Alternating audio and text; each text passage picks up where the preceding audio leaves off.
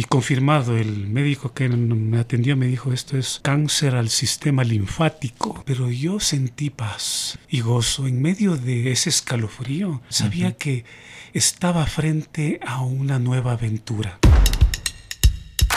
Luis Trujillo es un hombre de barro.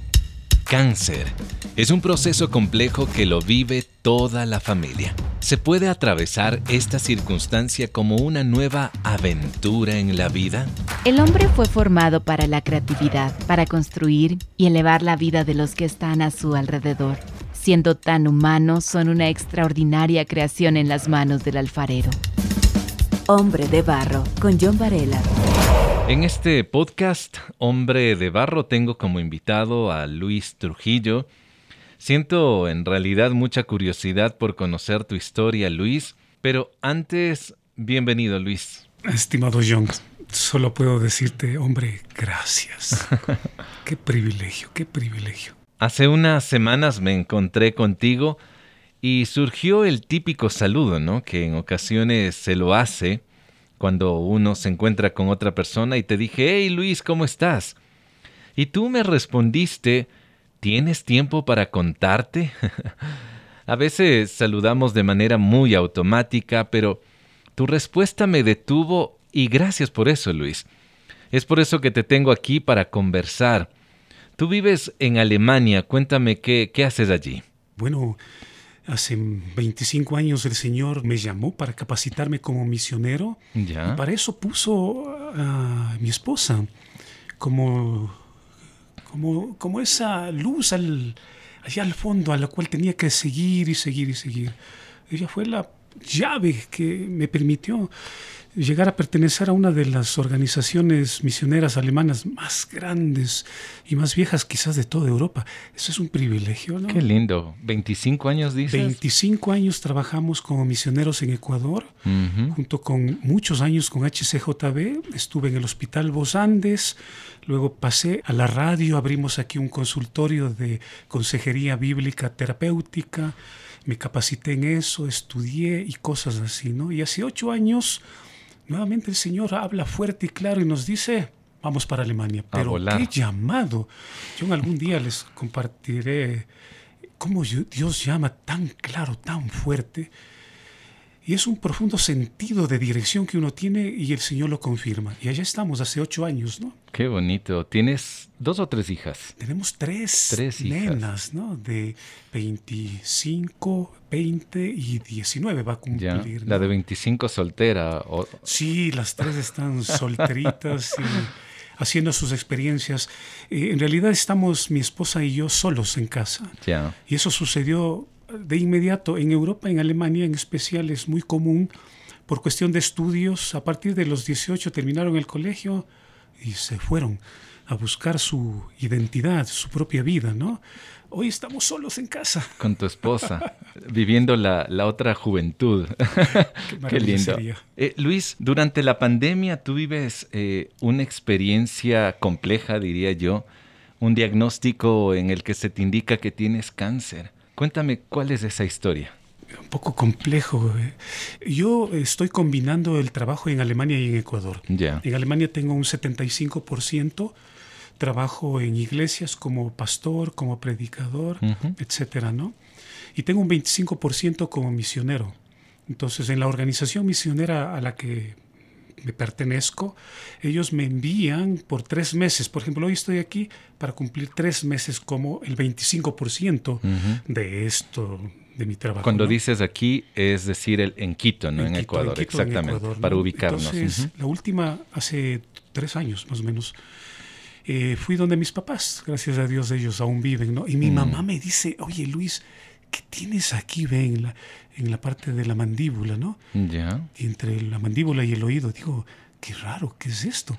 Era una bola así grande de unos, qué sé yo, 5 centímetros, lo podía sentir. Pero no lo habías notado. No lo había notado. Pero, ok, mi madre lo descubrió. ¿Eso hace cuánto fue? Eso hace tres años más o menos, cuando estuve aquí. Entonces, y digo, qué raro, ¿qué será? Bueno, cuando regrese a Alemania me voy a hacer chequear, ¿no? Dicho y hecho.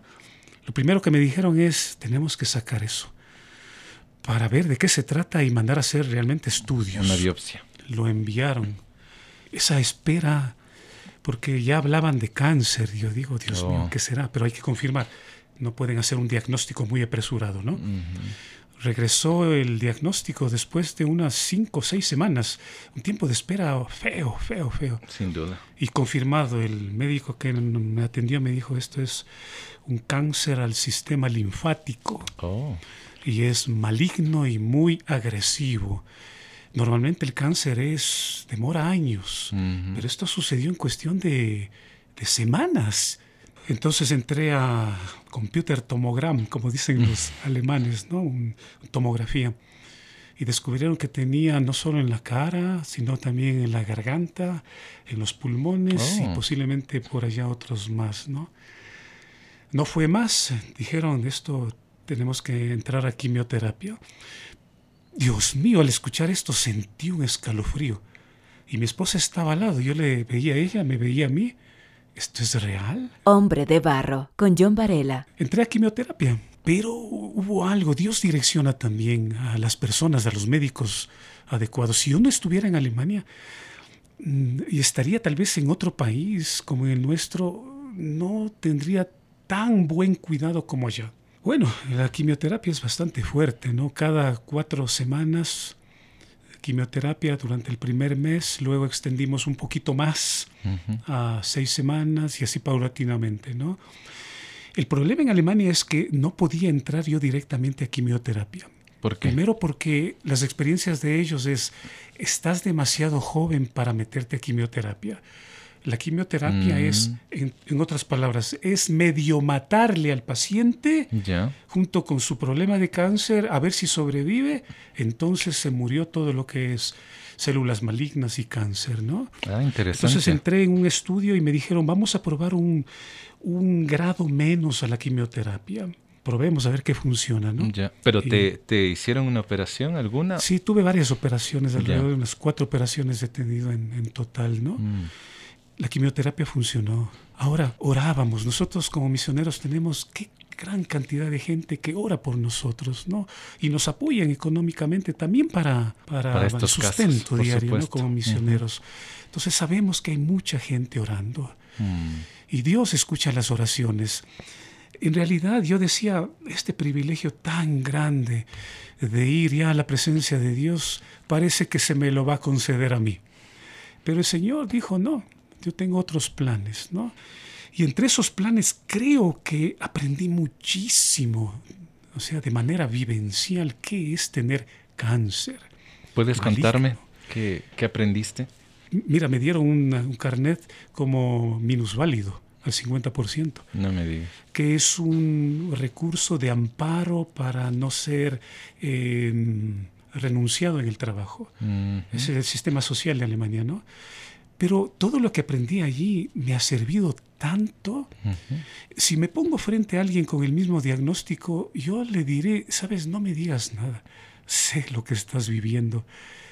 Gracias al Señor me ha permitido salir de eso. Los últimos exámenes de sangre y eh, computarizados dicen que estoy libre, estoy limpio, estoy sano. Wow. Gracias a Dios, ¿no? Creo poder orientar a otras personas a saber qué hacer y qué no hacer, porque yo hice cosas equivocadas durante ese tiempo, pero otras también fueron muy correctas. Por ejemplo, uno de mis médicos me decía, Luis, confía en nosotros. Ya.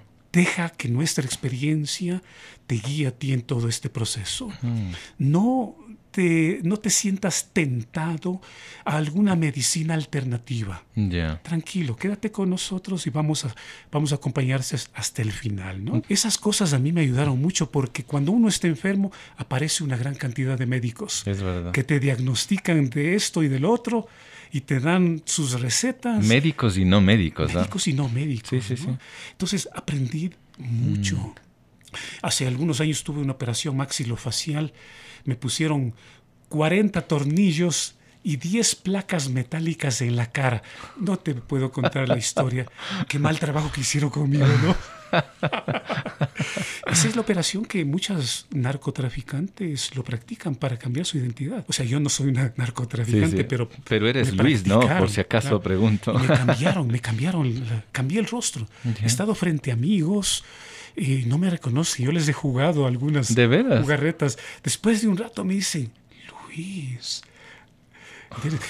todas esas experiencias a mí me han servido de mucho para comprender y tal vez orientar y estimular a otros a cómo atravesar ese tiempo, ese valle de muerte, de dolor, ¿no? Luis, el hecho de ya entrar a un consultorio médico, porque de pronto estás descubriendo un bulto, en tu caso, en tu rostro, y ya dices, qué raro, porque esto yo no lo tenía. Llegas y te dan el diagnóstico luego de hacerte todo este procedimiento que es normal ¿Qué reacciones tuviste al, escuchar que, tenías cáncer? Sabes, no sé por qué, pero yo sentí paz. Ya. Y gozo en medio de ese escalofrío.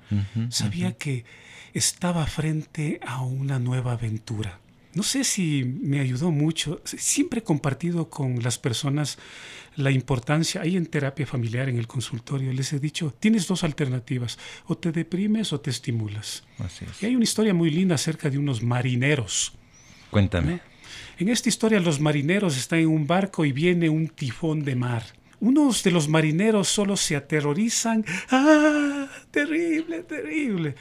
Pero hay otros marineros ellos sacan su espada, ven el tifón acercarse donde ellos y gritan, ahí viene una nueva aventura. a los dos tipos de marineros les va a revolcar el tifón, pero ¿quién crees que sobrevivirá? Hmm. Yo creo que el que se estimuló, el que activó su sistema de defensa, su sistema inmunológico, yo recordé eso, pero en cuestión de segundos, y dije, ahí viene una nueva aventura. No me deprimí. John, soy sincero, no me he deprimido en ningún momento. Mm. Siempre he dado gracias a Dios por el diagnóstico, por todo lo que aprendí, y aún más ahora que he superado con la ayuda del Señor y de mis médicos, por supuesto, ¿no? Pero no me deprimí. Ahora, Dentro de eso hay un contexto que es mucho más complejo, yo diría, que la misma enfermedad. La familia, el trabajo, los familiares, y esto es otro mundo más que se incorpora a este mundo interno en el que yo lo veía como una gran bendición, pero esto lo complica también todo. Hombre de Barro lo puedes escuchar en www.radiohcjb.org y por Spotify. Hablando ya de estas piecitas que compone eh, un hombre, eres papá, eres esposo, eres parte de una organización misionera, y a veces pensar en que podría morirme y el pensar en mis hijas uno se puede atormentar.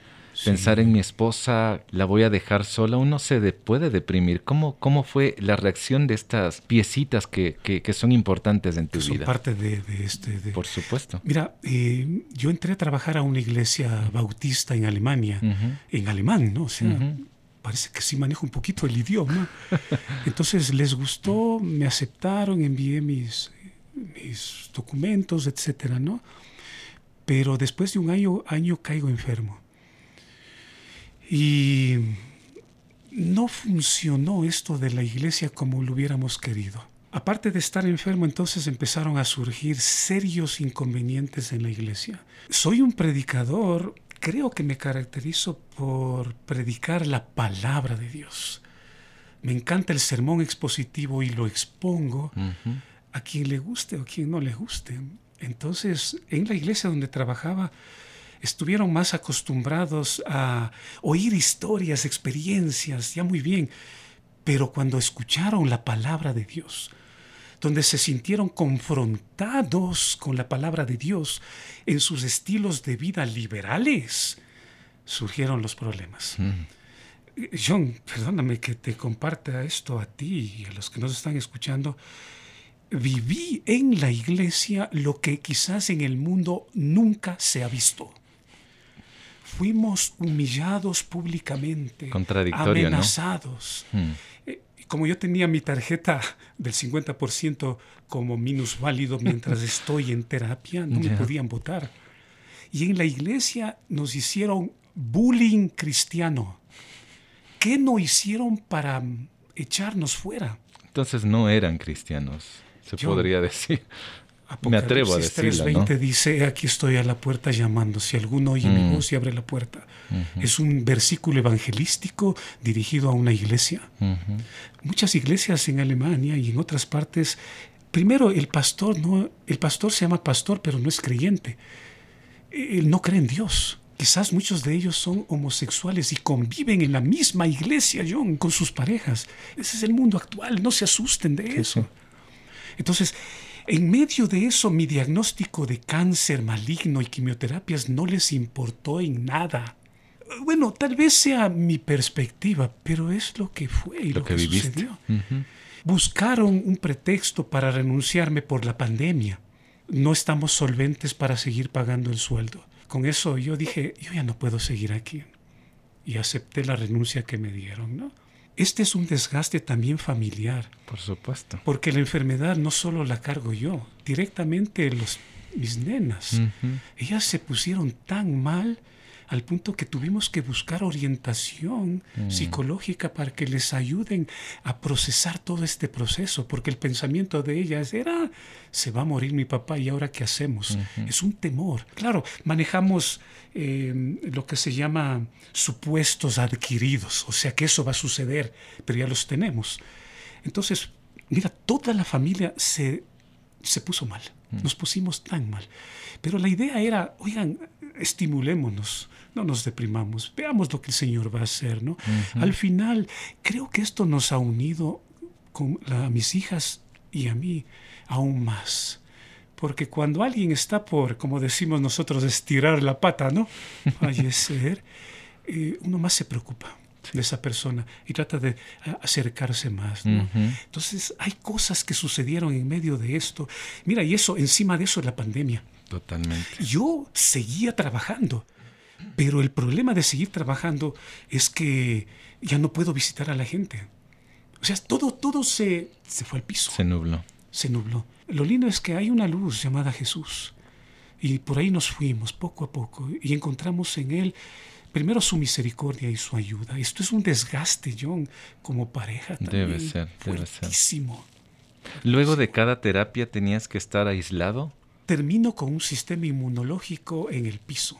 Entonces, si salgo y por ahí ah, me contagian de algo, se puede complicar, ¿no? Sí. O sea, sin defensas, estoy a, a, las órdenes de los virus y cosas así. Ahí también vimos la mano de Dios. Yo seguía trabajando, sí me protegía y cosas así, pero mientras otros se enfermaban, yo, yo, yo no sé qué pasó, pero sí te soy sincero, pasé y he pasado, ya voy tres años sin pescar una gripe, sin enfermarme, y con un tremendo sistema inmunológico bajoneadísimo. Yo no sé. Creo que eh, la protección del Señor es tan clara porque Él tiene planes con nosotros en medio de todo esto. Indudable. Mira, viajé para Ecuador y antes de viajar fui donde mi oncólogo y él me dice, eh, vamos a hacerte un examen de sangre a ver cómo estás con tus defensas. Listo, y en menos de una hora ya estaba el examen. Me dicen, oye, tú estás como si no estuvieras vacunado. Tienes tres vacunas, pero no tienes defensas. digo, qué raro, pero hasta aquí no me he enfermado de nada, ¿no? No, dice, no, si te vas al Ecuador, te mando directamente dos inyecciones, tremendas inyecciones, ¿no? A un lado y al otro, allá abajo. Eso fue lo más doloroso. Me dice, ponte, te vamos a poner esto para subirte un poco las defensas. Yo ya voy tres años, vamos, dos años de pandemia y no me he enfermado para nada, en nada. Qué lindo es Dios, ¿no? Dios es tan bueno, mm. misericordioso. No sé qué está pasando acá adentro, pero solo le doy gracias al Señor, ¿no? Hombre de barro originalidad en sus manos. Si algo le podría yo decir a alguien que nos esté escuchando es, confía en Dios. Hmm. Hay cosas absurdas que aparentemente son absurdas que Él hace, pero tienen propósitos fantásticos. Yo decía, si ya me tocó la hora, qué privilegio tan grande. Un privilegio inmerecido ir a la presencia de Dios, si no fuera por lo que Jesús murió en la cruz. Sí, así es. Pero parece que ese privilegio inmerecido todavía no se me va a conceder. Mm. Yo oraba, Señor, mientras estoy aquí todavía, quiero seguir sirviendo a mi familia. Permíteme seguir sirviendo a la sociedad. Permíteme seguir sirviendo a tu iglesia. Si es así, Señor, abre las puertas, protégeme y permíteme. Ya voy, desde que me diagnosticaron con cáncer, John, eso nunca fue un problema para poder seguir trabajando. La pandemia tampoco fue un problema para seguir trabajando, ¿no? Y es porque hay disposición en tu corazón. Ese es, mm. es, John, correcto. Mm. Saqué mi espada y dije, ahí viene una nueva aventura. Luis, tú no puedes desarraigar no solamente de tu vocabulario, porque lo que hablamos es lo que hay en tu interior, en el interior de una persona. Hablas mucho de tu fe. ¿Qué decir a aquellos que dudan de, de Dios en estos instantes en los que hay diagnósticos complejos? ¿Qué decirles cuando eh, son los primeros marineros que, que gritan ante un tifón? ¿Qué decirles? Yo, yo diría una sola palabra, sí, una sola palabra. Uno de mis médicos eh, me visitó en el hospital hace años, ¿no? Y se acercó y me dijo, Luis, disfrútalo. Disfrútalo. Dios mío, pero ¿de qué me hablas? disfrútalo. John, en realidad ha sido un tiempo de lágrimas, de no saber qué hacer. Renuncio, me quedo em, desempleado, no, sabes qué hacer, John. Pero no me de olvidar la absurda palabra que él me dijo. Disfrútalo. No entendía. Pero, ¿sabes, John? En serio, ¿cómo lo he disfrutado? ¿Y sabes qué es lo que más disfruto? Mm. Contar la caída, hacerse pedazos en el piso, en el suelo. Em, no saber qué hacer, estar en el fondo y empezar el proceso de levantarse, llegar al punto en que ahora puedo decir, si yo lo logré, el que me esté escuchando, créeme, tú tienes mayores capacidades y mayores recursos para superar lo que yo lo logré también. Es como aprender otro idioma, ¿no? A duras penas aprendí el idioma alemán. Ustedes tienen mayores recursos y capacidades y más años para aprenderlo lo relaciono con esto también. Solo disfrútalo. Si estás viviendo esto, está bien. Van a llegar momentos. Yo pasé por depresión, una depresión terrible. Mm. Lloraba. Voy al médico, a mi médico de cabecera, y no podía decirle nada, solo lloraba. Oh. Ahora estoy disfrutando de toda esa historia, de esa película, ¿no? Pero lo principal, Dios no te abandona. Era increíble cómo Dios estaba ahí. Mira, por ejemplo, una de estas cosas. Para ir a una clínica en Alemania uno tiene que viajar horas de horas. Donde nos mudamos, porque encontré este nuevo trabajo en una iglesia, el siguiente pueblo estaba la clínica oncológica a la cual asisten montones de gentes de diferentes lugares. O sea, Dios nos ubicó allí porque Él sabía, Él va a estar con cáncer. Lugar estratégico. Lugar estratégico. Mm. O sea, Dios lo entreteje todo de una manera impresionante. Yo digo algo, en cuestión de la fe, es permitirle a Dios obrar y tú te vas a dar cuenta al final que Él entretejió todo esto de una manera impresionante. Al punto que yo puedo decir, no puedo decir que esto fue coincidencia. Es imposible que sea una coincidencia todo esto que les estará pasando a ellos, que me pasó a mí y que les pasará a otros. Dios entreteje, hace cosas del escenario de miseria y de dolor en el que realmente estábamos ¿Qué es el escenario en el cual ahora estamos? Es un escenario de victoria. Mm. Quizás estamos estimulando a otros ahora mismo, orientándoles. No estamos contándoles con un final monstruoso. No, el final fue un final feliz. Qué bonito. Es un final feliz cuando Dios le permites que lo haga, ¿no? Mira, en medio de todo eso, creo haber podido conocer un poquito más a Dios y tener una sensibilidad un poco más profunda para comprender la palabra de Dios. A veces leo algo y digo, Dios me está hablando, ¿no? Claro. Lo que no puedo dejar de lado es el desgaste como pareja, John. Esto es terrible porque uno se está desmembrando. Yo creo que no soy lo que se llama el paciente excepcional, que es el maravilloso paciente que, que es paciente, ¿entiendes? No soy, no fui el mejor de los pacientes Y eso afecta en todo sentido también la relación porque son nuestras esposas las que están al lado, y se acompañándonos y el desgaste de ellas es... Yo, yo, yo no sufrí con todo esto, creo que ella y mis hijas fueron las que más sufrieron. Mm. Yo en cierto sentido lo disfruté, pero ellas y siguen afectadas, John. Y mm. seguimos en el proceso tratando de recuperarnos y de ver al final de todo esto lo que Dios quiso, ¿no? Luis, para terminar, ¿algún contacto, ya sea por redes o a través de un número convencional? John, claro que sí. Eh, hoy con los WhatsApp puedo atender en Ecuador o en Alemania o en cualquier otra parte, ¿no? Solo anotes en mi número celular que es un WhatsApp, ¿ya? Es el 0999, o sea, tres nueves, ¿no? 0999 00 1300. O sea, 0 3900 Facilito. Por favor, en serio, llámame. Me encantaría escucharte porque creo que en tu experiencia tal vez pueda encontrar respuestas que todavía me faltan en mí, ¿no? Mm.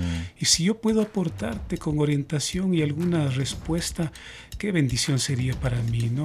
No, no, no luches solo, no luches solo. Aquí hay alguien que está encantado de recibir una llamada tuya y conversar, ¿no? Y aún más si podemos encontrarnos, por favor. Incluso cuando el camino pasa por el valle de la muerte, no estoy asustado cuando caminas a mi lado. El callado de tu fiel pastor me hace sentir seguro. El Salmo 23 es un canto que lo hemos pronunciado en los momentos más oscuros. Si en este momento estás atravesando alguna enfermedad, me gustaría decirte que te apoyes en tu familia, también en los verdaderos amigos, y con mayor razón toma la mano de Jesús para recibir fuerza, esperanza y alegría. Si esta historia la quieres compartir, la encuentras en la web hcjb.org. También Hombre de Barro está en Spotify, SoundCloud y Apple Music. Además, si deseas contactarme lo puedes hacer a través de Facebook e Instagram. Me encuentras como John Varela.